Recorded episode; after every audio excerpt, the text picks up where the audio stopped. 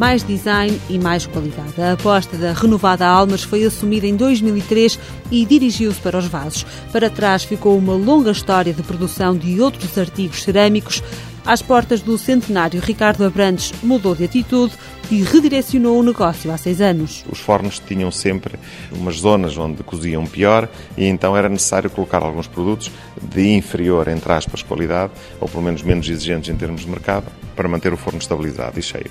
Uh, o que é facto é que toda a gente produzia vasos e ninguém produzia vasos em condições. Então a nossa estratégia, a nossa opção foi bem clara, vamos fazer vasos e vamos fazê-los bem. Ricardo Abrantes é o presidente do Conselho de Administração da Almas, que se mantém na mesma família desde a sua fundação. Quando repensou a estratégia da empresa, focou-se num único elemento. O design passa a ser o fator mais importante da nossa produção. Nós temos a capacidade de produzir séries não muito longas, que é muito importante, para um nicho de mercado interessante. A cor tornou-se eh, fundamental, a combinação de cores, é uma das grandes vantagens que nós podemos juntar a este produto. Numa sala com milhares de vasos de todos os tamanhos e de todas as cores, Ricardo Abrantes explica que aqui não se fabricam objetos, mas sim conceitos. As séries são curtas, um trunfo que torna a empresa mais competitiva. O sucesso passa por fazer séries de design curtas ou seja, eu não estou nada preocupado que o chinês copie. Quando ele copia uma linha, nós já estamos noutra. Portanto, ele está sempre um passo atrás.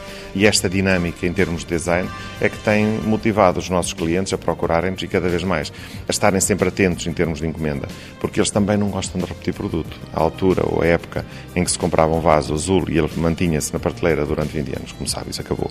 Portanto, hoje é importante trocarmos a cor, trocarmos a forma e é isso que nós conseguimos fazer. O design paga-se bem, mas a Almas não se inibem para procurar os melhores para os vasos que produz. O italiano Paolo Favaretto é um exemplo. Eles têm que achar graça à graça que nós achamos ao design.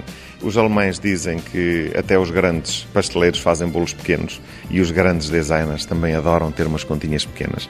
Ou seja, o Sr. Robin Levine, quando abre o seu portfólio, e já o fez à minha frente várias vezes, a par com a Ideal Standard ou com a Villa Boch, com empresas que são fabulosas, aparece também as almas, que é se nós achamos um piadão, e ele também, e ele também acha. E é um produto onde eles gostam de mexer porque é muito fácil. Enfim, é um produto muito dinâmico. Para se dar a conhecer, a Almas é criteriosa, não vai a feiras, vai à feira a de Frankfurt em fevereiro de cada ano não falham. Estão lá os melhores produtores e os melhores clientes de todo o mundo. Com uma taxa de exportação de 98%, a Almas vai ao patamar mais alto competir de igual para igual com os alemães, os principais concorrentes. Almas tem sede em Águeda, o capital social é de 1 milhão e 400 mil euros.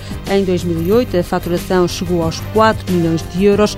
As exportações representam 98% do volume de negócios e na Almas trabalha uma equipa de 72 pessoas.